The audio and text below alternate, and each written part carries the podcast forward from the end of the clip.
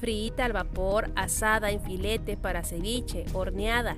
Existen muchas recetas para preparar los pescados y mariscos, principalmente si ya dio inicio la vigilia.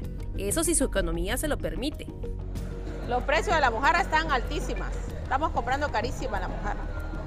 Estamos dando acá el precio de la gente 80 y 90 pesos el kilo. Ahorita la mojarra, la, la medianita está 85 y la grande está 90 pesos. ¿Antes cuánto costaba?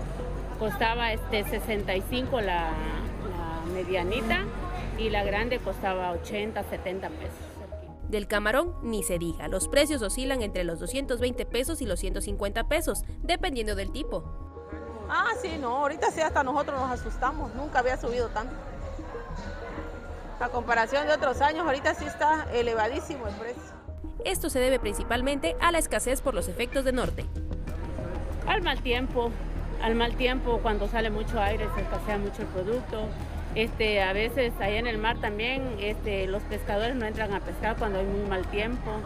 Este, a veces no sale el producto y hay introductores que llegan al mar y llegan a traer su producto y no encuentran nada, gastaron hielo, gastaron gasolina y si traen un poquito pues le tienen que subir de precio al producto. ¿Por qué?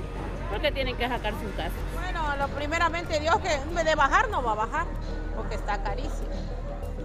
Lo que queremos es que venga la gente a consumir el producto más que nada. Y están bajas las ventas, mira las ventas. Están hasta los suelos las ventas y a los precios carísimos. Con imágenes de Christopher Canter, para Alerta Chiapas, Carolina Castillo.